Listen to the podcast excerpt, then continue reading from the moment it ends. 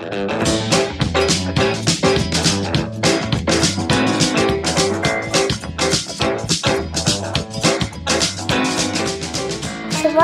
plus zwei ist vier.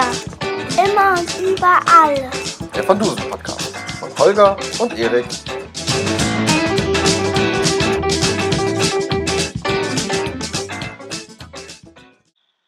Jetzt fällt dir nichts ein, ne? Nee, das fällt mir gerade echt nichts ein. Ja, das ist jetzt äh, der zweite Podcast äh, zum Thema Van Dusen. Wir sind wieder in der Besetzung. Wir haben hier meinen Bruder Holger. Der Holger. Wir haben hier den Mike. Hallo. Ich glaube nicht, dass das irgendjemand gehört hat. Hallo! Und ich bin auch wieder da natürlich. Der Erik. Ähm, wir haben uns jetzt entschieden, dass wir äh, beim zweiten Podcast ein bisschen was anders machen. Wir werden das Konzept ändern. Wir wollen jetzt nicht erstmal über die Zusammenfassung sprechen. Wir werden auch nicht über das CD-Cover sprechen, einfach weil es für diesen Van Dusen kein CD-Cover gibt, über das wir sprechen können. Ja, Mike, du musst nicht so schauen. Es gibt nicht. Oh doch! Ja, natürlich. Also, äh, ich habe das doch gesehen. Also gut, es gibt ein CD-Cover. Mein Bruder hat es gerade gefunden. Ich nehme alles Hast du jetzt was wir gefunden? Das war die ganze Zeit da. Es ist ja gut. Aber hier steht Folge 19, das ist eigentlich Folge 66. Ja, das kann, da kann ich ja nicht. Ich glaube, Ist auch egal. Egal. Also, wir haben das äh, Van Dusen-Cover ähm, von der CD. Kann man das kurz beschreiben? Wir haben im Grunde denselben Aufbau wie immer. Oben Professor Dr. Dr. Dr. Augustus van Dusen, die Denkmaschine. Wir haben wieder die Uhr, warum auch immer die da ist. Und wir haben das äh, Physik Chemika physisch-chemikalische Miniaturlabor. keine Ahnung. Und ansonsten haben wir einfach ein Bild von Einem Pharao. einem Pharao. Ja. Müsste man den kennen? Das tut den nicht Amun? Nee, ne? Nee, eher nicht. Also, wenn, dann ist es egal. Nee, kann man nicht. Gut, also man, man kennt das nicht, aber es ist auch egal. Ähm, ansonsten haben wir uns jetzt überlegt, dass wir einfach äh, erstmal erklären, warum wir jetzt gerade diese Folge, der Fluch des Pharao, ausgesucht haben für den zweiten Podcast. Das wird mein Bruder übernehmen und danach wollen wir einfach die Geschichte durchgehen. Und, ähm, ja, einfach die Geschichte nach und nach durchgehen und eben erzählen, warum es uns so gefällt, was uns daran so gefällt und was wir daran doof finden. Äh, ich weiß nicht mehr genau, wie alt wir gewesen sind, aber der Erik und ich, wir hatten diese Geschichte als allererste gehört jemals. Die war auf dem Tonband. Unser Vater hat die aufgenommen und Kassette. ja, das ist eine Tonbandkassette und haben diese dann rauf und runter gehört. Wir können die auswendig, wir können mitsprechen. Und für mich war das immer so der erste Van Dusen und auch mit einer der besten. Kann man sich streiten, aber für mich war er das halt bisher immer. Und nachdem die erste Folge, die wir gestern hatten, nicht so toll gewesen ist, was die Spannung angeht, wollte ich dieses Mal was Besseres. So. Die Bewertung kommt aber erst am Schluss eigentlich. Wieso? Das ist eine rein subjektive Be Bewertung, dass ich sage, das ist meine Lieblingsgeschichte. Ist ja gut. Holger ist ein bisschen gereizt. nee. So. Ich bin nicht gereizt! Du Arschloch! Bin ich gereizt! Oh, damit sind wir, wenn man Arschloch sagt, damit wird man bei Spotify geblockt oder so. Ja. Du Ja. bist ja so schon geblockt. Warum? Ja. Achso. Ja, anderes Thema. Gut. Also, wir auch den Mike wieder hier. Der Mike hat uns jetzt auch gerade erzählt, dass er dreimal versucht hat, in dieser Woche sich das Hörbuch auch mal, das Hörspiel, Hörbuch, das Hörspiel anzuhören. Nein, nicht diese Woche. Gestern. Gestern, auf jetzt. Also. Und wie man das schon aus meinem Intro raushören kann, er hat es nicht geschafft. Vollständig. Also das erste Mal ähm, habe ich es lief's los und Ja, aber das brauchen wir ja nicht. Das, das ist ja jetzt vollkommen irrelevant für die Geschichte. Komm. Wir haben quasi zwei, die das unheimlich gut kennen und einen, der es nicht gut kennt. Gar nicht. da bin ich ja mal gespannt. Ich kenne das. Rechts von Nil ist die Stadt. Ja, jetzt also. Ja. Ja. Also Holger, dann fangen wir an. Professor Van Dusen und der Fluch der Mumie. Ähm, das ist eine Geschichte aus dem Teil, wo die beiden zusammen eine Weltreise machen und dann ist Ägypten eben äh, eine Station und Van Dusen ist deswegen in Ägypten, weil ähm, seine Universität New York hat in äh, dem Ort dort eine Ausgrabung geleitet von Professor Benedikt und Professor Benedikt hat, obwohl er schon so lange dort buddelt, eigentlich bisher noch nicht wirklich was Tolles gefunden. Und weil eine Grabungskampagne mindestens 30.000 Dollar kostet, hat die Universität ihren äh, Professor van Dusen wiederum gebeten, doch mal dort vorbeizuschauen und äh, nach den Rechten zu gucken, warum denn das da nicht so richtig vorangeht. Und die Geschichte beginnt damit, dass sie äh, den Raddampfer der Firma Thomas Cook und Söhne. Thomas Cook und Söhne verlassen und Professor Benedikt ist nicht da. Stattdessen äh, äh, entdecken sie einen äh, Schlangenbeschwörer Müden mit seiner, mit seiner müden Kobra, der, äh, nachdem er ein kleines Backschiss erhält, ihnen eine Warnung mitgibt, äh, sie sollten sich niemals äh, in das Grab des Heidenkönigs begeben, denn dort lauert der Tod. Äh, in diesem Moment taucht ein junger Mann auf, der sich vorstellt als Dr. Oliver, der Assistent von Professor Benedikt im Auftrag, den, die Gäste abzuholen und in das Haus zu bringen, wo die Benedikts residieren. Auf der anderen Nilseite. Das ist ja irrelevant. Aber er ja betont es so schön. Ja. Links wird gegraben und links war deswegen auch das Haus. Äh, jedenfalls, ähm, sie setzen über, äh, müssen allerdings vorher noch äh, sich um Reittiere kümmern. Und das ist eine der lustigsten Geschichten überhaupt, ähm, oder Stellen überhaupt in dem ganzen Hörspiel, ähm, weil der Verlache, bei dem sie das, ähm, den Esel äh, kaufen wollen, Hedge einen ähm, mitgeben möchte, der äh, genauso heißt wie der erhabene König, nämlich Edward. Und Hedge sagt dann, ähm, das ist sehr nett, aber er wäre Amerikaner, woraufhin der Ägypter dann flugs das Tier umbenennt in Professor Roosevelt. Und, Präsident. Äh, scheiße. Präsident. Wir werden definitiv geblockt, den zweimal ab. unfassbar hier. Und äh, Professor van Dusen äh, beschließt, sein Tier wegen seines von keinerlei Intelligenz getrübten Ausdrucks Hutchinson zu nennen. Hutchinson, ein ausgezeichneter Name für einen Esel. Der Teil hat Holger wirklich gut gefallen. Den, den zitiert er seit gestern die ganze Zeit. Ja, das ist auch wirklich super. So, die beiden, äh, die drei reiten dann los äh, bis zu dem Haus, wo die Benedikts wohnen und äh, treffen dort äh, Mrs. Benedikt. Und äh, Professor Benedikt selber ist immer noch nicht da und sie beschließen zu warten. So, Erik. Muss ich jetzt? Ja. Ähm, wollte ich mir gerade Notizen machen. Ja, also während sie warten, kommt dann ähm, Inspektor, ich vergesse den Namen immer. Lino Mo? oder Lino? Mo oder so ähnlich, ja genau.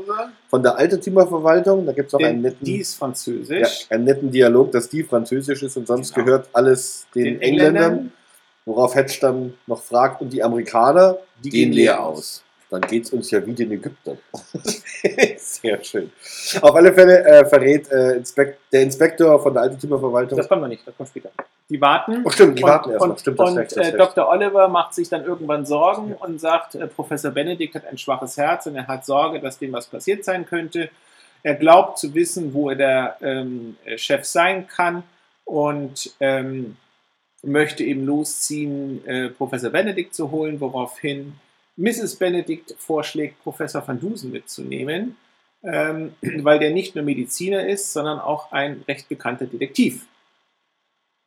Jetzt kommt Ein, Er ist kein Detektiv. Genau, ein Aber- Detektiv ist ein kleiner, schmutziger Mann in ein einem schmutziger, kleinen, schmutzigen schmutziger Büro. kleiner. Mann, einem schmutzigen kleinen Büro. Ja, Nein, er ist Amateurkriminologe. das ist also das da ist, das, Wichtigste überhaupt. da ist er sonst immer sehr pikiert, wenn man einen Detektiv nennt. Dann wird, ist er normalerweise immer sehr aggressiv und sagt, er ist Amateurkriminologe.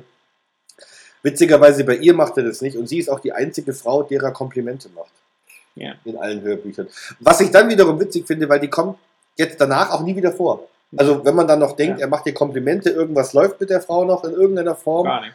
die, ist, die verschwindet jetzt aus dem Hörspiel und taucht Ja. nicht wieder auf, wird auch nicht mehr erwähnt. Doch, erwähnt wird Doch, erwähnt wird sie mal, ja, ganz kurz, ja, aber also ist etwas, ähm, So. etwas mysteriös. Also, die drei ziehen los in die Wüste. Ähm, seltsamerweise scheint Dr. Oliver ziemlich genau zu wissen, wo er hin muss. Äh, sie betreten also das Tal der Könige und marschieren an einem äh, zerfallenen Tempel bzw. Äh, geöffneten Grabmal vorbei. Ähm, und er meint, dass ähm, Ed Benedikt und er ein Grabmal entdeckt hätten, das sie geplant hätten, eben äh, zu öffnen. Und er vermutet, dass äh, Benedikt bereits dort drinne wäre und ohne ihn anfängt mit der Arbeit. Sie finden dann auch einen, weiß ich nicht was, ein Hügel oder was auch immer, mit einem Loch drin, wo sie eben hineinkrabbeln und ähm, äh, sich, sich umschauen. Und sie finden einen Mauerdurchbruch und aus diesem Mauerdurchbruch ragen zwei Beine heraus. Dr. Oliver denkt, es könnte sich um Professor Benedikt handeln, aber wie Professor Van Dusen feststellt, der Tote trägt ein weißes Hemd und Sandalen, das ist ein Ägypter. Sie betrachten die Leiche und stellen fest, es handelt sich um Abdallah. Abdallah ist der, weiß ich nicht, Verbindungsmann zwischen Benedikt und den Gräbern, die die da immer angeheuert haben als Hilfs... Ja, der Vorarbeiter oder Ja, sowas was in auch der. Art. Ne? Genau.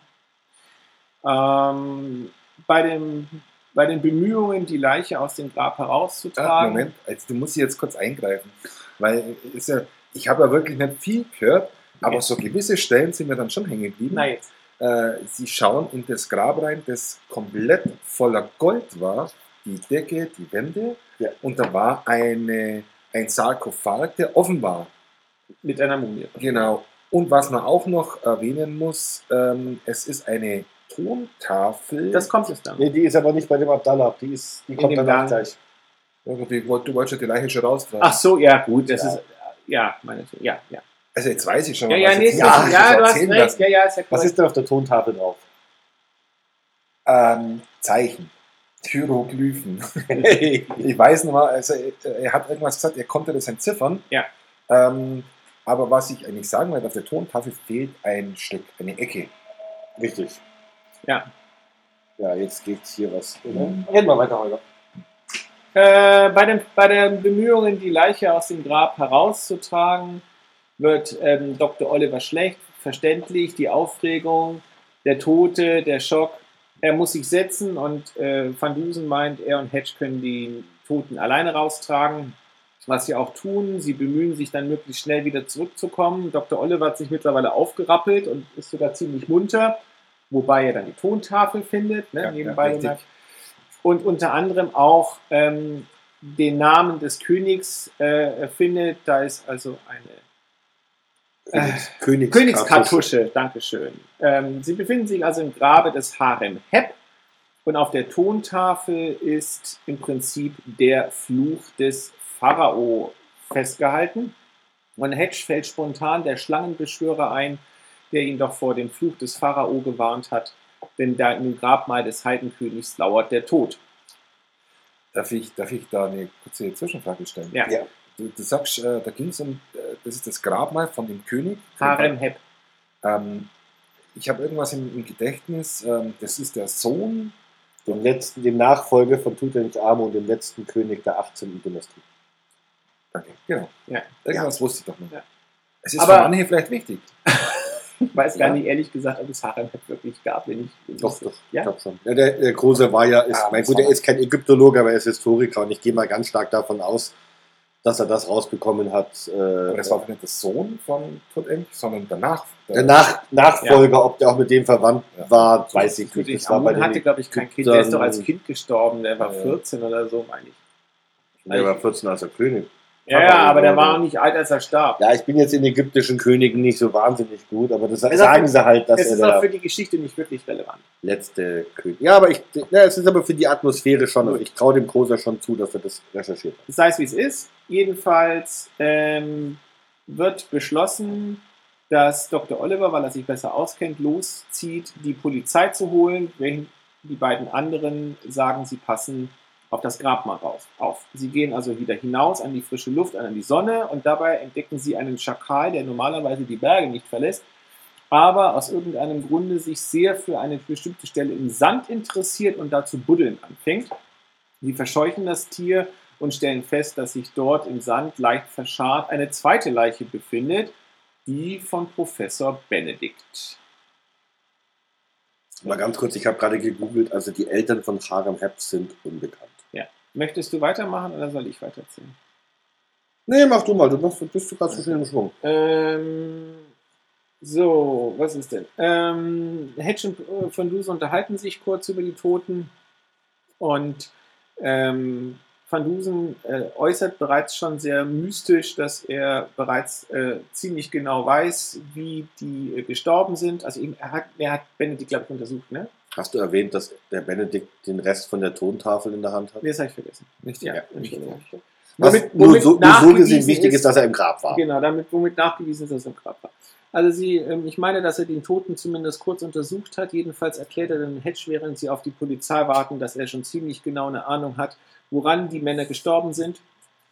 Und ähm, äh, äußert bereits schon den ersten Verdacht, wen er für den Mörder hält. Aber ich glaube, das sage ich jetzt nicht, weil dann ist es nachher interessanter. Ja, aber er sagt doch gar nicht. Er sagt doch nur, er weiß. Ja, er hat das mit den Oder hat eine Ahnung, hat das aber- mit den Schuhen gesagt. Der weiß mehr wie ich. Ja. Weil ich Sagt er das schon? Ja, ja. Professor Ja, ja. Benedikt trägt Schuhe aus Gummisohlen? Nee, nicht Professor Benedikt, Dr. Äh, Dr. Oliver Dr. trägt Oliver, Schuhe. Also, so. Die, die, er die? Grabkammer ist vollständig mit Gold ausgekleidet. Ja. Ich dachte, das sagt Nein, das sagt er da schon. Aber es ist nicht Oh. relevant. Jedenfalls die Polizei kommt, schaut sich um, versteht gar nichts, schafft die Leiche äh, in, ins Krankenhaus von Luxor und stellt eine Wache vors Grab. Die drei äh, können deswegen also auch wieder ihren Standort verlassen, begeben sich wieder zu Mrs. Benedict und treffen dort tatsächlich noch den Franzosen, dessen Namen wir immer noch nicht aussprechen können Inspektor von der französischen. Altertumverwaltung und teilen der erstaunlich gefassten Mrs. Benedict den Tod ihres Mannes mit. Das, was traurig ist, dass das wörtlich ist, gerade eben, was er da aufliest. Es ist wörtlich, weißt du? Und, äh, und dann unterhalten sie sich eben mit dem äh, Inspektor und der erzählt eben dann den Grund seines Kommens. Es geht im Prinzip darum, dass ähm, äh, die stark vermuten, dass äh, Professor Benedikt Grabräuber war. Ähm, unter anderem auch dadurch begründet, dass ähm, die äh, Arbeiter, die Professor Benedikt bevorzugt eingestellt hatte, aus Kurna stammen und aus Kurna äh, die Bewohner alle ohne Ausnahme am Grabraub beteiligt sind. Ähm, nach dem Tod von Benedikt wird also klar, dass Dr. Oliver in Zukunft die Grabungskampagne leiten wird. Und der Franzose verabschiedet sich mit den Worten, dass sie also jetzt sehr genau auf seine Finger schauen werden. Das Geräusch ist übrigens unser Hund. Ja, der auf Parkett läuft. Ähm, ich glaube aber, das hört man gar nicht. Ich glaube, Ich weiß das ist nicht. gar nicht so. Also wenn man gerade ein Geräusch gehört hat, das war der Hund. Wenn man es nicht gehört so hat, ähm, wovon rede ich hier? Äh, jetzt setzen die wieder über. Ich meine, es kommt dieses Gespräch in dem Lachendorf, ne? Äh, nach Kurna. wo sie, wo sie mit dem. Abdallah. Nee, nee, nee, Abdallah ähm, ist ja tot. Mit dem, Ahmed. mit dem Sheikh sprechen. Ja, da Sheikh Ahmed. dem, Meine Ahmed? Ich habe vergessen, wie er heißt, ganz ehrlich. Dem, dem Dorfschulzen, dem Dorfältesten. Dorfschutz. das sagt er da, kann ich Ja, ich weiß, ich finde den Begriff so und ähm, den eben darauf ansprechen und der leugnet natürlich jemals von Grabraub oder so ähnlich gehört zu haben. Dr. Oliver meint, sprechen Sie doch nicht mit dem, das ist nur ein dummer Verlacher und der sagt, nein, so ist das nicht. Ich war ähm, in Kairo gewesen, der erhabenen Hauptstadt, er hat die Wunder gesehen, die die Franken mitgebracht haben, ähm, Fahrzeuge, die ohne Pferd sich bewegen, ähm, die Lampen, die mit einer starken Kraft durch einen schwachen Draht zum Leuchten gebracht werden, die großen Schiffe, die anlenken. Also er ist nicht so dumm, wie er, wie er glaubt, er ist nicht so unwissend. Ähm, ich glaube, das war das Wichtigste an der Stelle. Ne? Ja, das war die entscheidende So, Szene an der und Stelle. äh, dann gibt es einen kleinen Sprung, äh, oder zumindest mache ich jetzt einen kleinen Sprung. Sie land, sind jetzt in der Leichenhalle von, oder im Krankenhaus von Luxor, wo eben der tote Dr. Benedikt ist und er, er diskutiert äh, mit dem äh, Pathologen dort. Dieser geile Dialog, wo sie mindestens 30 Mal Herr Kollege sagen. Nee, das kommt, Das kommt ich, noch, das kommt noch. Das ist so Das ist dann später. Ja. Ähm, und ähm, ähm, der Pathologe ähm, erklärt äh, Van Dusen, dass das Krankenhaus äh, in dem Besitz eines Gerätes ist, das nach äh, Röntgen entdeckten X-Strahlen in der Lage ist, äh, Bilder zu machen. Also ein Röntgenapparat. Aber sagt er nicht sogar, dass es tot durch Blitzschlag ist? Nee, das kommt später. Bist du sicher? Ja. Okay. Ähm, ich, Also ich meine, es kommt da, dass er das vorher Ja, sagt. gut, aber das so jetzt sagt oder später sagt, ist eigentlich irrelevant. Also die beiden Doktoren unterhalten sich über die Krankheits-, über die Totensymptome von Abdallah und Benedikt mit äh, den äh, zusammengezogenen Arterien und tralala. und äh, kommen beide eben zu dem Schluss, es handelt sich um Tod durch Blitzschlag. Ähm, Van Dusen gibt Hedge die Aufgabe, ein äh, nicht zu kleines Boot zu besorgen, ähm, weil sie in der Nacht vorhätten, nochmal über den Nil überzusetzen. Äh, Ich glaube, Ja, sie holen dann halt den Ja, ja, Pharao. ne? genau. Das kann man jetzt mal, also jetzt, dann machen wir einen kleinen Sprung. Die ähm, äh, kommen also in der Nacht wieder zu dem Grabmal. Professor van Dusen hat einen kleinen Apparat dabei, sieht aus wie ein Schraubenzieher mit einer Skala und einem dicken Gummigriff, womit er die Goldplatten untersucht und dann meint, kein Zeigerausschlag. oh, aber du kannst doch nicht, du kannst doch nicht das übersinnlich bitte. Doch, das überspringen wir jetzt. Das können wir machen, wenn Aber wir dann das, nachher ja. zum Detail kommen. Also, äh, kein Zeigerausschlag, also kein ägyptischer Fluch. Sie betreten die Grabplatte. Hedge bekommt die Aufgabe, den, die Mumie zu schultern. Sie setzen wieder mit dem Boot über, kommen wieder in das Krankenhaus und sie röntgen die Mumie. Das ist das gleiche wieder. Ja, das ist ja Ähm, eine Leiche. Ne? So, Also, und dabei stellt Professor van Dusen völlig verblüfft fest, dass, Dass in der sieht. Mumie keine elektrische Batterie ist. Erstmal, dass er nicht sieht. Es, ja, ja, keine elektrische Batterie ist. Hedge fängt dann an, langsam zu verstehen, dass also der Tod durch Blitzschlag im Prinzip bedeutet, dass der Tod durch ähm, Strom stattgefunden hat und dass Van Dusen der Meinung ist, dass wohl in der Mumie eine elektrische Batterie ist, die ähm, die Grabkammer, die aus Gold ist, natürlich ein hervorragender Leiter, verwendet wurde, um äh, die Toten, äh, die beiden äh, zu töten, also Abdallah und den äh, Professor. Aber Hedge sagt, und das nicht ganz zu Unrecht, äh, eine Batterie, die in der Mumie versteckt ist, müsste ja sehr klein sein und das würde nicht ausreichen, um einen Menschen zu töten. Und jetzt kommt das Wichtige, deswegen erzähle ich es überhaupt. Van Dusen weist ihn zurecht und sagt, aber Sie wissen doch, dass Benedikt herzkrank gewesen ist. Der Stromschlag, der notwendig gewesen wäre, ist gar nicht so groß, ähm, äh, um, äh, also eine kleine Batterie hätte das geschafft. Aber es ist ja nicht nur Benedikt umgebracht worden, sondern auch Abdallah.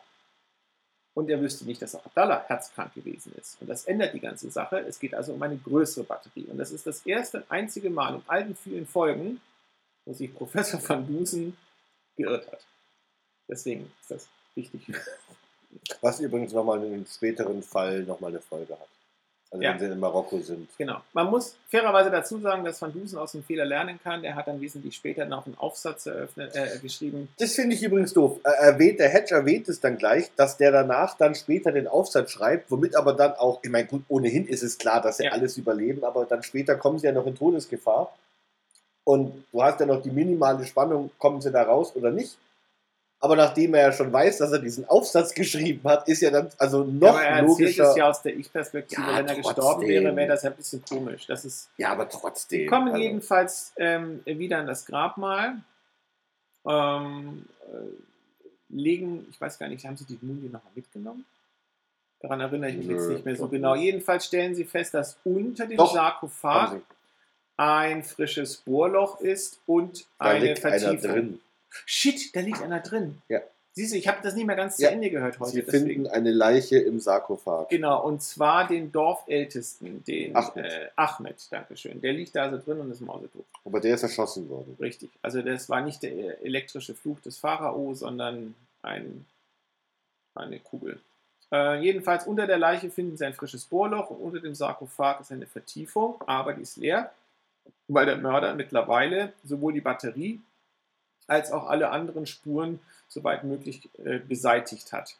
So, und jetzt fängt Van Ja, Dusen also an zu erklären, Die, Auf, die Aufklärungsarie, obwohl gar kein Publikum da nee, ist. außer Hedge, genau. Und dem Ähm, Pharao. Und dem Toten. Und das hattest du alles noch nicht gehört jetzt. Okay. Weißt du denn, wer der Mörder ist? Nein.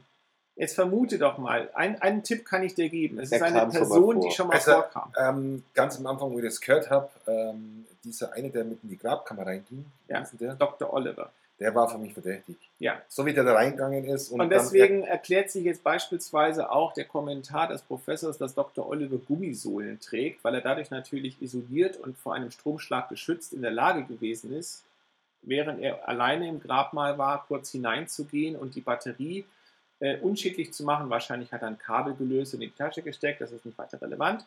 Aber dadurch konnten natürlich dann später die Polizisten und so weiter in die Grabkammer gehen, ohne selber auch zu sterben. Und mittlerweile hat er eben dann diese Batterie entfernt. Und Ähm, dabei festgestellt, dass die Mumie weg ist. und dabei festgestellt, dass die Mumie weg ist. Was wiederum bedeutet, weil er ja nicht dumm ist, dass er äh, jetzt ziemlich genau weiß, dass man ihm auf der Schliche ist. Und während sie darüber so schön diskutieren und Hedge immer noch. Gekommen ist. Und- Ja, richtig. Äh, und, und, und Hedge eben das so für sich langsam erarbeitet, äh, kommt aus der Dunkelheit ein Händeklatschen. Dr. Oliver betritt die Szene und bestätigt im Prinzip all das, was der Professor vorher gesagt hat. Ähm, Und er gibt das Motiv. Genau, und er gibt das Motiv frei. Das war das Einzige, was der Professor nicht wusste.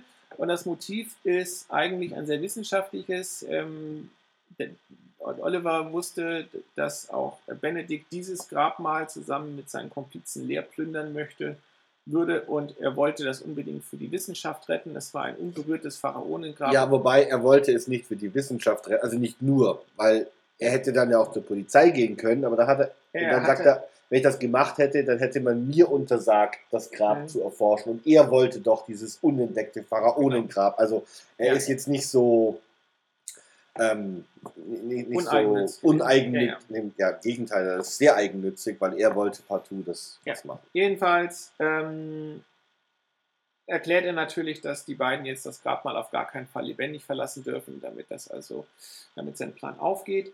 Und er hat innerhalb des Tunnels zur Grabkammer einen Erdhügel aufgeschüttet, künstlich aufgeschüttet, den er mit einem kräftigen Stoß dann zum Einsturz bringt, woraufhin dann dieser Tunnel zum Grabmal über mehrere Meter mit Geröll, Sand und was auch immer verschüttet wird und die beiden einsperrt in der Goldgrabkammer. Ich glaube, da bin ich nachts mal aufgewacht, das habe ich gehört. Okay. Ähm, Im Prinzip ist das ein ziemlich, ziemliches äh, finales Ende. Äh, freigraben können sie sich nicht, das ist beiden ziemlich schnell klar. Aber ähm, ähm, die überall in dem äh, Grabmal befindlichen Fledermäuse und vor allem ihr überall anzutreffender Kot weist darauf hin, dass es wohl irgendwo ein Loch geben muss, weil das Grabmal ist ja erst vor kurzem geöffnet worden. Das heißt, die Fledermäuse müssen auch schon länger drin gewesen sein.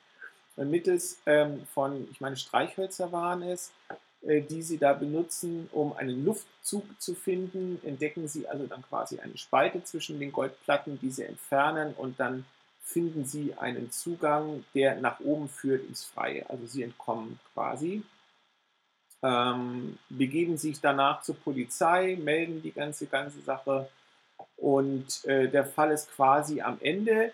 Professor äh, Dr. Oliver ist nicht aufzufinden, der hat sich also abgesetzt.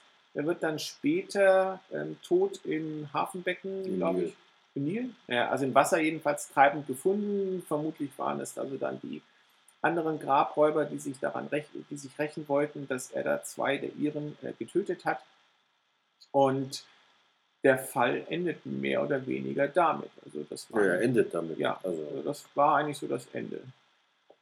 Das ist übrigens die einzige Sache, die ich ein bisschen kritisieren muss. Also, weil, wie sie aus dem Grab rauskommen, der, der sagt dann, ja, da ist dann so ein Schacht und der Schacht führt nach oben und dann sieht man die Sterne. Das heißt ja aber auch, dass man, wenn man oben durch die Wüste läuft, auf einmal so einen Schacht hätte sehen müssen.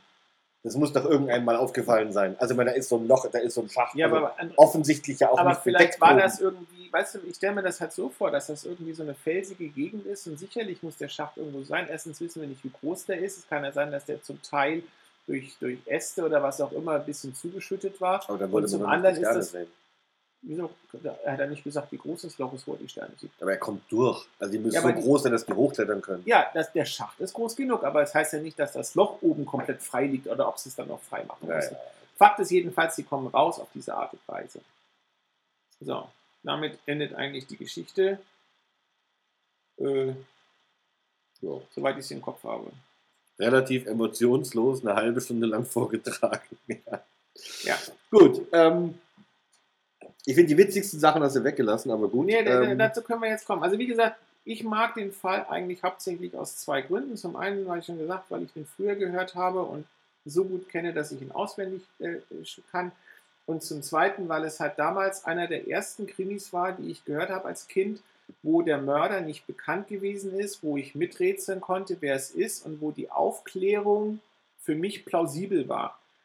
Also ich fand das halt schön als, als Zuhörer da, so wie Hedge, quasi dann zu entdecken, wie es gegangen ist, obwohl es mir vorher überhaupt nicht klar gewesen ist, wie es da hätte zu den Toten kommen können. Und ich fand das auch ziemlich kreativ, muss ich gestehen. Also oftmals gibt es ja. dann so, so, er wurde erschossen, erstochen, vergiftet. Mit Strom fand ich irgendwie interessanter. Wobei ich mich ja persönlich frage, ob das wirklich ginge, weil ich meine, so eine Batterie, die dann so eine gesamte. Das, das habe ich mich übrigens also auch alles, gefragt. alles umfassen muss, so eine Batterie hat doch gar nicht genug Spannung. Ja, aber, Also ich kann mir eigentlich nicht vorstellen, dass die Moment, wirklich- Nee, fairerweise muss man Folgendes sagen. Also es ist nicht die Spannung, die dich tötet, es ist der Stromfluss. Der menschliche Körper hält erstaunlich viel Volt aus, aber er hält nicht viel Ampere aus. Und das ist das Einzige, wo ich sagen würde, da bin ich jetzt auch nicht so sicher.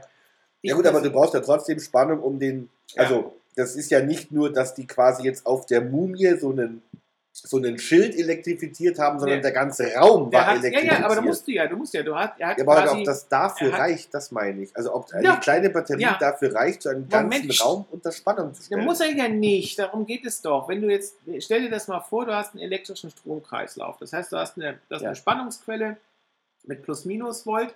So, Ja. der Minus, äh, Pol, äh, du legst das eine Kabel an den goldenen Brustschild der Mumie, also des Sarkophags, und das andere an irgendeine Stelle der Goldkammer. Ja. Damit ist, der, ist, der, äh, ist die ganze unterbrochen. Sache Ja, und so unterbrochen. wie ich das Ding und in der anfasse. Sekunde, wo da drin einer steht, schließt sich der Stromkreis. Und dadurch musst du nicht die ganze Kammer unter Strom setzen.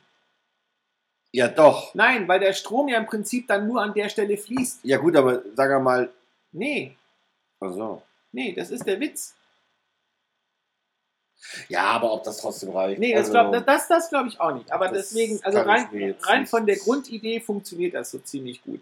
Aber ich, ich bezweifle auch, dass eine Batterie, egal wie groß sie ist, ausreichen würde. Das, also ich denke, da bräuchte man deutlich mehr. Also den Herzkranken vielleicht, aber selbst das glaube ich ehrlich gesagt nicht. Naja, wir wissen ja nicht, wie Herzkrank da war. Vor allem, wie ich mich frage, wie hat denn der so schnell das alles dann aufbauen können mit der Batterie? Also der muss ja dann in der kurzen Mm, Zeit wissen, wir haben das Grab entdeckt und wir wollen es eigentlich öffnen, da rein, das Ja, Ding gut, geöffnet aber- haben, dann aber- ein Loch reingebohrt haben, ja, aber da das, aber das ist ja der Witz. Also du brauchst ja eigentlich gar nicht viel. Du musst ein Loch reinbohren. Ja Gott, das kann ja unglaublich lange Ja, gedauert das haben. weiß ich nicht, woraus ist denn so ein Sarkophag? Das ist ja nicht aus Holz, oder? Der nicht aus Gold? Wie willst du Nee, Gold nee, nee, nee. Gold, Gold ist ja nur das Oberste. Ähm, Ist aber nicht aus Holz, glaube ich. Ein Sarkophag, ist der aus Holz? Also im allerschlimmsten Fall ist er aus Stein und selbst da kommt man durch. Wir können verdammt nochmal Löcher in die Wand bauen, Ja um gut, Gold mit einer. Bohrmaschine, aber ich glaube nicht, dass der eine Bohrmaschine in der Die Wüste hat. Ägypter konnten auch Löcher in Stein bohren. Ja, aber Die nicht so nicht- schnell, verstehst du? Der hat doch, der kann doch gar nicht so viel Zeit gehabt haben, um das alles aufzusetzen. Aber er braucht dann nur ein kleines Loch. Ja, der muss ja erstmal die Idee kriegen.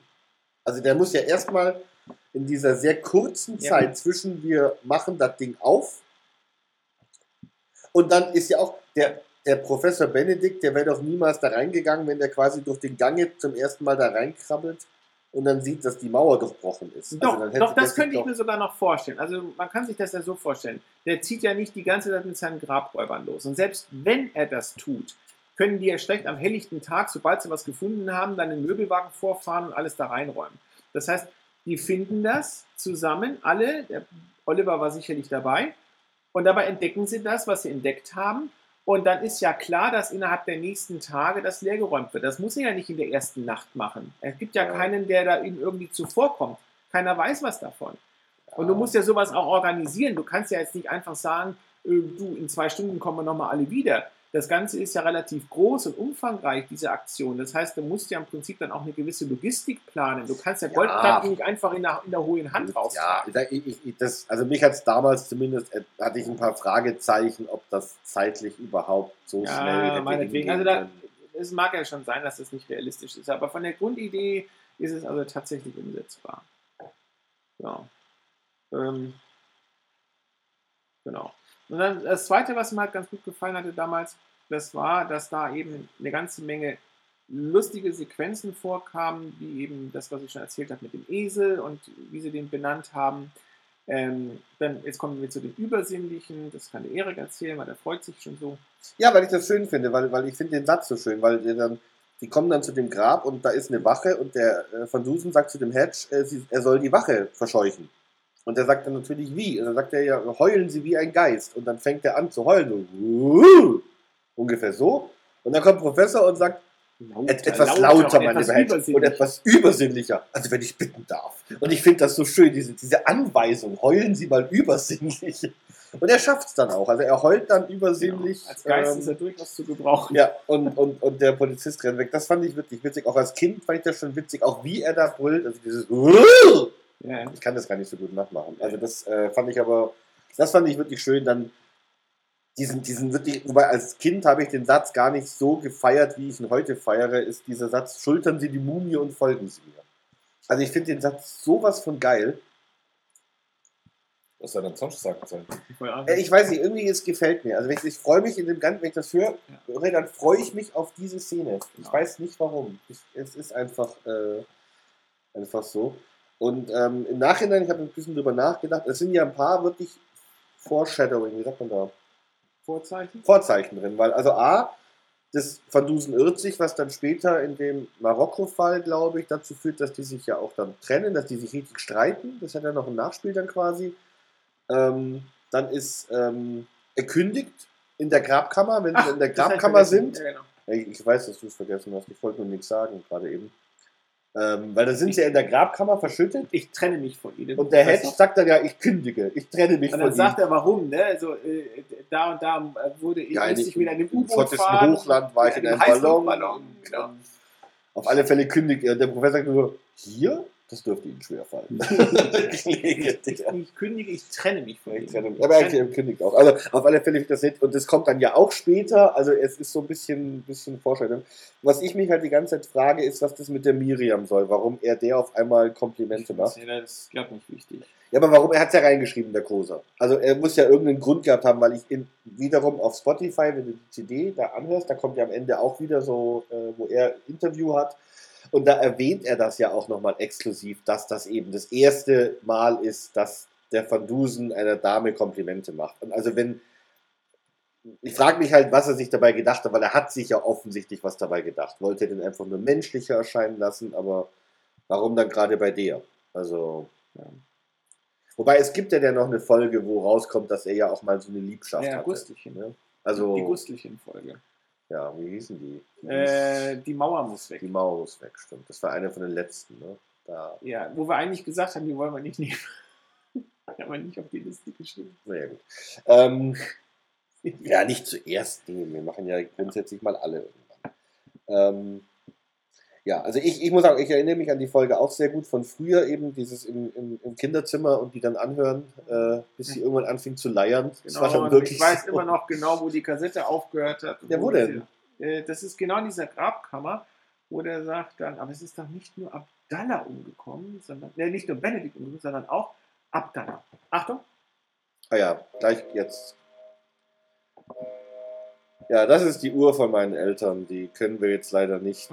Ähm, aber ich glaube, die hört man gar nicht so gut, weil ich sehe hier gerade auf, dem, auf der Aufnahme, dass das gar nicht so viel, gar nicht so viel ist. So, Mike, wie hat denn dir der Fall gefallen, bevor wir jetzt weiter reden? Jetzt haben wir schon ganz viel geredet. Also ich fand, ähm, im Gegensatz zu der ersten Folge, ähm, fand ich äh, diese Folge wirklich sehr gut gemacht. Sie haben äh, die Folge mit viel drumherum produziert. Das heißt, äh, der, der Kameltreiber oder der Eseltreiber saß, saß oben und jalla jalla und es, äh, man kann sich das gut vorstellen, weil die ganzen Geräusche dazu gepasst haben. Die Fledermäuse, wenn die geflogen sind, äh, die Geräusche waren sehr Weißt du eigentlich, was das für Geräusche sind, wie sie das gemacht haben? Äh, nein. Das sind Lederhandschuhe. Das habe ich irgendwann mal in so, einem, in so einem Interview auch gehört, dass sie das als Beispiel genommen, weil sie gesagt haben, sie hatten halt keine Geräusche für Fledermäuse. Und dann hat wohl der Toningenieur, der Herr Fett, so heißt der, kam dann wohl mit so alten Lederhandschuhen und hat die dann vor dem äh, Mikrofon so flattern lassen.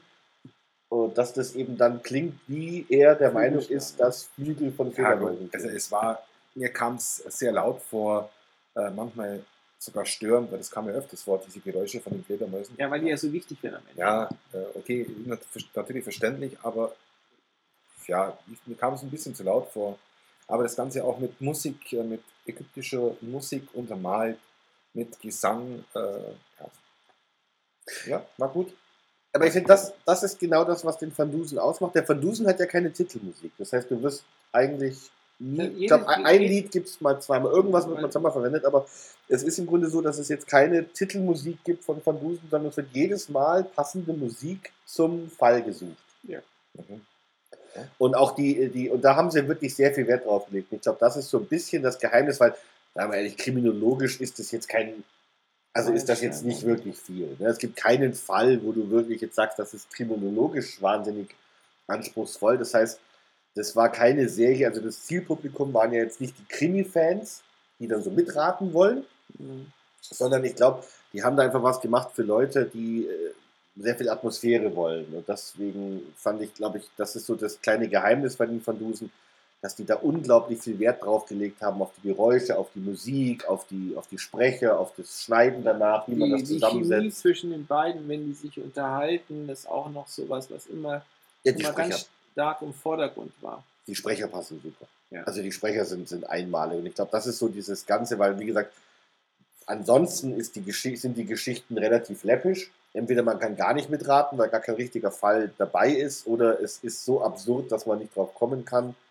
Also Wort bei Gaslicht, ne? Wie, also ne, findet es so einen Faden und daraus folgert er dann, dass der einen Bademantel getragen hat. Also es ist, ähm, das kann nicht der Grund sein. Und wenn man sich wirklich überlegt, warum sind die so beliebt und immer noch so beliebt, ähm, das ist dann, glaube ich, wirklich diese, diese Liebe zum Detail, die die in die Produktion gesetzt haben. Genau das mit dem Detail ist auch, äh, wenn man die Geschichte hört, es kommt ganz oft etwas vor, wo er auf äh, Dinge eingeht, so, so kleine Details, äh, wo man sich denkt, äh, warum sagt er das jetzt?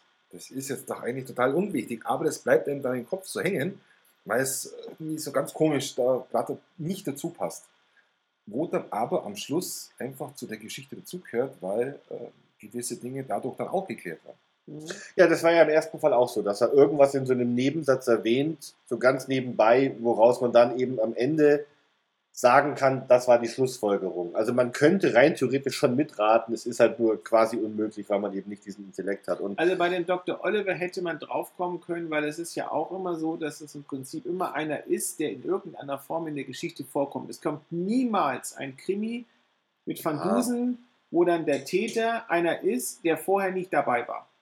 ja, das ist richtig. Und also ich glaube, ich habe es deswegen damals nicht rausbekommen, weil als ich das gehört habe, war ich noch weit weg von jedem Physik. Ja.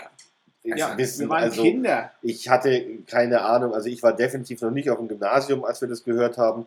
Das heißt, Strom, ich habe zwar gewusst, dass Strom fließt, aber dass man das durch Gummi unterbricht oder dass Gold besonders leitend ist, also dass Gold besonders leitend ist, weiß ich bis jetzt noch nicht. Das ist jedes Mal neu. Deswegen haben noch Leiterplatinen Goldgeschichte. Egal. Ja, also ich habe äh, Physik abgelegt. Ich möchte bei dieser Gelegenheit Dr. Dr. Hoffmann grüßen, meinen ehemaligen Physiklehrer. Ähm, also das sind so Sachen, gut, wenn man das jetzt eben nicht weiß oder so, weil das muss man wissen. Also wenn man mitraten will, muss man das eben bei Gold, muss einem sofort einfallen, das ist sehr gut leitend und Gummisohlen muss einem sofort einfallen, dass die das eben unterbrechen. Und Blitzschlag unter der Erde. Ja gut, äh, als der Blitzschlag kam, dann war es dann wieder gut. Dann ist es natürlich offensichtlich, dass es äh, irgendwie mit Strom was zu tun haben muss. Und dann retrospektiv, okay, ja, und Gummisohlen und vielleicht sogar noch mit Gold. Ja. Aber Aber es ist halt, wie gesagt, der Oliver ist die einzige Person, die mehr Sätze hat als nur drei, vier. Alle anderen kommen nur ganz kurz vor. Miriam kommt kurz vor, der Franzose kommt kurz vor, der, der, der Ägypter stirbt. er kommt auch nur kurz vor. Ja, Also der stirbt auch, der kann auch nicht der Mörder sein, weil er ist ja tot. Ich überlege gerade ehrlich gesagt, ob das bei den Van Dusen immer so ist, dass im Nee. Grunde nur. Doch, doch, doch, doch, ja, Nee. doch, doch. Es gibt nie einen Fall, ich kann mich an keinen einzigen Fall erinnern, wo das anders ist. Es gibt einen Fall, aber das ist jetzt auch, geht auch ein bisschen weit, wo es dann äh, einen, einen Gegner gibt, der schuldig ist, der kommt kein einziges Mal vor. Da sagen sie nur, dass der da ist. Das war damals mit Houdini. Der hat nie ein Wort gesprochen. Stimmt. Ja. Aber Duell da- der Gedanken. Ja, aber das ist jetzt, das sind so, so, so das ist so. Ja, die Geschichten gehen ja immer nicht, äh, nicht so lang. Und Nee, genau. Dass man die ganze Geschichte unterbringt, den Weg zum Ja. Ziel führt, dann haben halt einfach die Nebenschauspieler nicht so viel Ja. Möglichkeit, sich zu entfalten. Ja, aber es ist mir jetzt ehrlich gesagt noch gar nicht aufgefallen, bis der Holger das jetzt gesagt hat, dass das so ist. Also das ist irgendwie. Äh, Überleg doch mal, selbst der Schakal hatte nur einen kurzen Auftritt. Nettes Tierchen. Das hat eine so schöne Stimme. Nein, es ist, also es ist eine schöne Geschichte. Also ich mag sie besonders gerne, aber ich habe sie damals schon gemocht wegen dem Ägypten. Jetzt muss man dazu sagen, mein Vater ist ja auch ein Fan von Ägypten. Wir haben ja auch so ein paar, äh, ein paar ägyptische äh, Sachen hier in der Wohnung rumstehen. Was, hatte der Papa die damals schon? Ja, ja. Die, diese goldene Nofretete, also vergoldete Nofretete. Und, und dieses andere Ding da in diesem Sims, ist auch so ein Kopf, so eine Maske oder was immer das darstellen soll. Also mein Vater war immer schon so ein Ägypten-Fan. Und das, ähm, ich war auch immer schon ein Geschichtsfan, jetzt nicht speziell für Ägypten, aber das habe ich dann so subsumiert. Die Nofretete ist aber nicht aus Gold. Nein, nicht die Nofretete. Doch. Nee, das ist ein Stein, das da dieser Frau Was ist denn dieses goldene Ding, was dort steht? Ist das vollkommen egal. Ich guck's mir gleich an, aber die Ja. Also wir haben da ist- unten auf alle Fälle, also mein Vater mag Ägypten, die waren ja auch ein paar Mal da und ich mochte Ägypten eigentlich. Also mich hat es deswegen interessiert, weil ich das Setting mit dem alten Ägypten so spannend fand. Das hat mich damals irgendwie fasziniert, weil ich halt keine Geschichten kannte, die in dieser, mit dieser Zeit gespielt haben. Das, also das hat mir gefallen. Und eben gerade dieses mit der Musik am Anfang, dieses da, da, da, da, da, da, da, da. Also das hat mich, das, das gefiel mir, weil das mich das in die Stimmung reingebracht hat. Also ich finde das Ganze, das ist eigentlich das, was mich an dem, an dem Van Dusen so reizt. Die haben das wirklich wunderschön gemacht, dass man so sich wirklich die Augen zumachen kann und das Gefühl hat, man sieht das jetzt gerade, was die machen. Finde ich. Ja, also das war in dieser Geschichte wirklich, Ist besser, ne? Die ja, war- die war, die war wirklich gut erzählt. Es war halt auch, weil die Atmosphäre so, ja, die äh, Geschichte richtig an war. sich ist besser. Ja? Ja, was hatten wir denn gestern nochmal? Mordbike. Äh, nee, Quatsch. Äh, Eine Unzerratio. Eine weiter, genau. Die Geschichte an sich ist besser und sie ist besser erzählt und es war halt auch überraschender, wer der Mörder ist, gut, ja, damals als Kind. Und ähm, dieses exotische Setting fand ich gut. Insofern, das ist halt so eine, so eine, das war so eine runde Sache. Ja. Ja, wir haben, ich habe ja damals, wir haben ja uns geeinigt, wir machen die erste Folge, weil das die erste war, die gemacht wurde. Ja. Was Ähm, im Nachhinein betrachtet vielleicht ein Fehler war. Na, es war kein Fehler, das würde ich nicht sagen, aber ich glaube, es, was wir nicht bedacht haben, es ist natürlich auch, weil es eben ein anderer Regisseur war in der allerersten Folge, also nicht der Klute, der danach ja im Grunde fast alle gemacht hat und der dem, der Sache auch seinen Stempel aufgedrückt hat. Äh, ja, also wir haben uns auf alle Fälle auch entschieden ähm, nach der ersten Folge, dass wir nicht chronologisch vorgehen, jetzt die zweite, dritte, vierte bis zur äh, 77, 77, glaube ich. Ja, ja, 77 Folgen, aber zwei Doppelfolgen. Ist auch egal.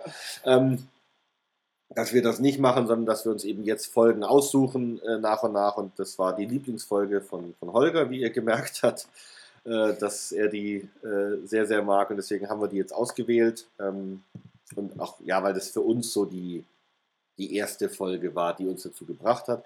Wobei ich sagen muss, ich habe ja lange Zeit gar nicht alle Van Dusen gekannt, bis wir irgendwann mal vor, ich weiß gar nicht, wann das war, ist gar nicht so lange her, diesen, diese Internetseite von Nee, diesen Van nee, Dusen-Fans. Das ist nicht so lange Doch, her. doch, da war ich entweder gerade so vorm Abitur oder. Nee, Holger, das doch, kann nicht sein. Da gab es noch kein Internet. Natürlich. Nein, da Die konnte Annika hat doch schon immer bei Napster was rund. Nee, also ich bin mir relativ. Nee, wann war denn das, hast du Abi gemacht? Das war der Anfang der 90er. Ende der 90er. Du hast Abi Anfang der 90er gemacht. Nein! Holger, war ich habe mein, 96 oder Holger, so. ich hab mein Abi 95 gemacht und du bist älter als ich. Ja. Holger, ich weiß doch, wann ich Abi gemacht habe. Gar nicht Anfang der 90er Abi gemacht. Doch. Ich habe 95 Abi, dann kam der Zivi. Ich habe im Oktober 96 angefangen zu, angefangen zu studieren. Drei Jahre in, in, in Würzburg bis 99, da bin ich nach München gegangen. Sei es wie es ist. Nee, es irre- ist so, auf alle Ja, Fälle. ist ja irrelevant. Jedenfalls Fakt ist, der Mike hat nicht studiert, aber der Internet. trotzdem was sagen. Tja, liebe Leute, jetzt jetzt mal, äh, wenn ihr diese Jahreszahlen hört, man könnte meinen, hier sitzen zwei Mumien. Passt gut zu dieser Folge. Ja. Äh, Entschuldigung. Du weißt, wo die Tür ist, Mike. Ne? Ich habe, also pass auf, ich möchte ja. aber kurz noch was loswerden. Ja, Äh, letztes Mal habe ich ja ein bisschen klug gescheißert, jetzt kann ich noch mehr äh, klug scheißen, ich weiß nicht was. das wie du Ja, jetzt. Nee, ich hab, na, das habe ich nicht geguckt. Aber weißt du, warum man rauskriegen kann, dass Gold leitet? Wenn du mir jetzt mit deinem Finger auf meinen Goldzahn drauf fasst und ich zubeiß, dann tut es dir leiter weh. Boah, das war's. Das ist ja. ja gut. Wir sollten doch was schneiden nachdenken bei den Folgen. Ich glaube nicht, dass wir. Hat es keiner, das ist sehr leise aufgenommen, vielleicht hat es keiner gehört. Das ist, wäre. Wäre mit. Metalle sind allgemein als Leiter bekannt. Ja, aber wie gesagt, das Gold jetzt so. Ich bin, ich bin Historiker, ich muss das nicht wissen. Gut. Gibt es sonst noch irgendwas zu sagen zu der Folge, Holger? Haben wir irgendwas nicht erwähnt? Wir haben es jetzt sehr ausführlich beschrieben. Ich weiß nicht, gefühlt habe ich den Eindruck, wir waren gestern, hätten wir mehr gestern. Ja, irgendwie gestern mal spazieren gehen. Ne? Da hätten Ja. wir uns, ist uns irgendwie mehr eingefallen. Ähm. Aber ich glaube, das liegt daran, dass wir vorher nicht die ganze Geschichte durchgegangen sind, Ja, sondern immer wieder so alle- hin und her gesprungen Alle, sind. alle, ne? alle Zitate rausgelassen. Ähm, du kennst schon die Geschichte fast auswendig. Ja. Äh, der Van Dusen hat doch dieser Frau ein Kompliment gemacht. Weißt du auch noch, was der da gesagt hat? Ja, ähm, da geht es darum, dass ähm, er sagt, ähm, obwohl die sich schon so lange nicht mehr gesehen haben, wäre sie noch schöner als vorher. Sie haben sich kaum verändert. Dafür sind Sie, meine liebe Miriam, vielleicht noch schöner geworden. Genau. Und darauf sagt sie ja doch, oh, er, das hat, er macht Komplimente. Das hat er früher nie gemacht. Ihr Einfluss, Mr. Hedge? Das ist genau auch so ein Punkt. Äh, es bleibt einem hängen. Ich wusste jetzt zwar den Wortlaut mehr, aber das ist mir hängen geblieben. Da hat er nämlich so ein komisches Kompliment gemacht. Ich Nee, kann ja ganz total viele Zitate um die Ohren hauen, die mir im Kopf hängen geblieben sind, die alle nichts zu bedeuten haben. Ja, was das nichts zu bedeuten haben. Ne? Wie am Anfang dem Schlangenbeschwörer wieder, wie dann der, der Ein Van Dusen dem. Hedge sagt, gib, geben Sie ihm doch irgendwas und er gibt ihm was und er, ein, ein Goldstück. Ganzes Pfund, aber Hedge, kein Kleingeldprofessor. Also es sind, es sind so nette, aber das ist alles, Dank, ich finde, und das ist eben so diese, diese Kleinigkeiten, die man vielleicht auch erst beim dritten, vierten, fünften Hören dann so wirklich hat, aber da sind halt wahnsinnig viele Kleinigkeiten drin, die die Sache einfach Mir, mir, hat, lebendig mir, hat machen. immer, mir hat immer das gefallen von Mrs. Benedict, wenn sie dann so herablassend war, ne? wo, wo Dr. Oliver, Ja, ja. ja, genau, wo es dann heißt, dann, ähm, ähm, ähm, da ging es um die Getränke. und Nee, es ging, es ging um die Frage, ob, sie doch, ob er, ob er äh, Nee, Professor Van Dusen kennt. Ach genau, ich weiß noch mehr was. Ein Getränk. Nein, er will was ganz Bestimmtes. Und zwar einen Manhattan. Aber das will der Hedge. Der Hedge Unsere Also, Heimatstadt ja, das, ist, das ist genau das. Und was ist hat der Van Dusen getrunken? äh, ein Wasser. Ein, Ein Glas Glas schlichtes schlichten Zielwasser. Wasser. Ja, genau. Vorsicht, Augustus. Wer einmal vom Wasser dieses Flusses getrunken, wird sich stets in Sehnsucht nach seinen Ufern verzehren. Richtig. So sagt man. Man sagt so vieles. Was ist mit Arnold? Sie kennen ihn, Augustus. Er Ja. schreibt sich auf. Jetzt ist gut heute. Wahrscheinlich Jetzt ist gut. Kona, Jetzt ist ist gut.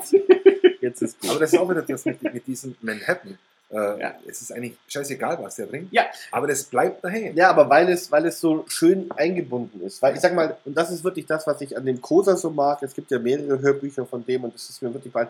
Der hat keine hölzernen Dialoge. Bei dem klingt das wirklich irgendwie natürlich, diese Dialoge, die er schreibt. Die wirken nie aufgesetzt, die wirken nie gestellt, sondern wo man sich wirklich vorstellt, so könnte das wirklich ablaufen. Ne? Wollen Sie was trinken? Ja, ne, machen Sie Wir sollten als also- nächste Folge machen wir der Mord im Club, weil da gibt es auch einen ganz herzhaft schönen Dialog, über den man sich tut. Ja, aber wir wollen jetzt nicht darüber. Wir sind Nein. noch nicht fertig. Aber eigentlich sind wir fertig mit der Folge. Hast du noch irgendwas zu sagen? Nein.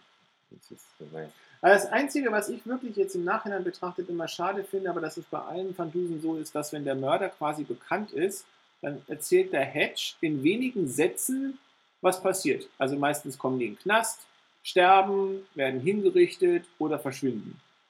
Ja, also da ist dann so nach der Aufklärungsaie wird dann was, so. was soll denn kommen? Nee, ich meine nur, weißt du, da ist dann kein, da ist dann kein Ausklingen mehr, sondern dann ist dann so, so.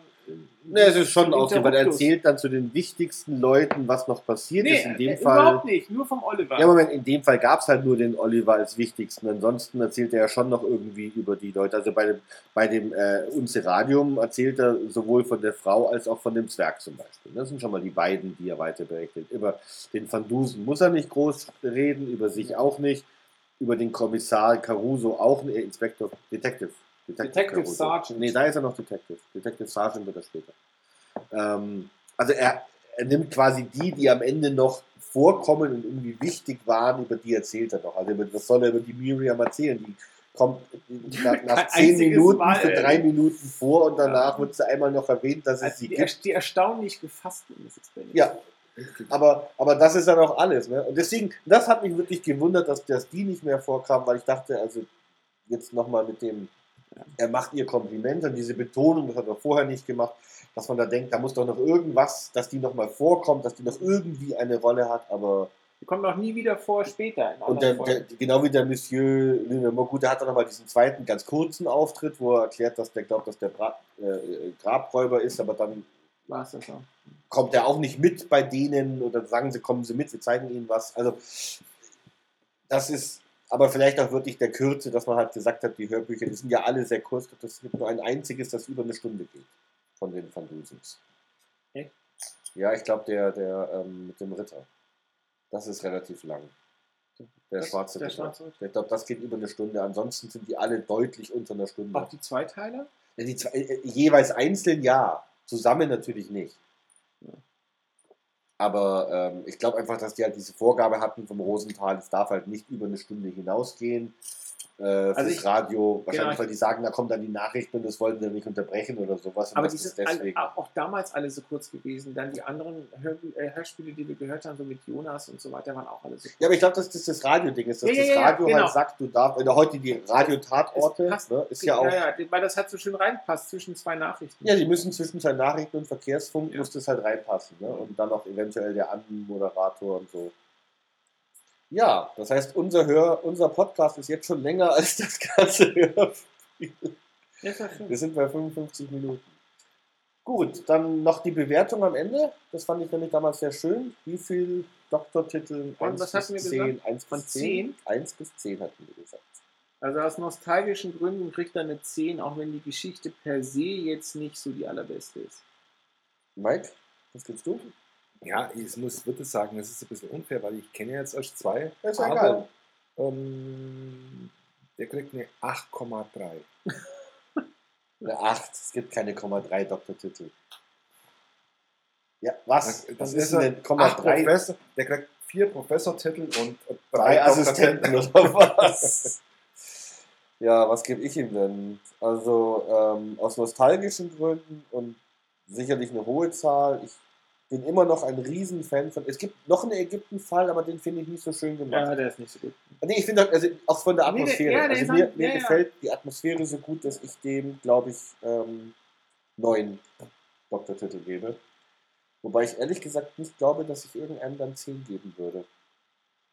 Aber jetzt habe ich neun gesagt, deswegen bleibe ich dabei. Ja. Aber ähm, es ist definitiv einer meiner Lieblingsfandusens und ja, dann hoffe ich mal, dass es jetzt allen gefallen hat. Wir gucken jetzt dann Fußball, ne? Nee, nee. aus. Holger muss nach Hause zu seinen Kindern und wir schauen Fußball und trinken noch ein Bier. Ja. Und dann wünsche ich einen schönen Abend und bis zum nächsten Mal. Tschüss.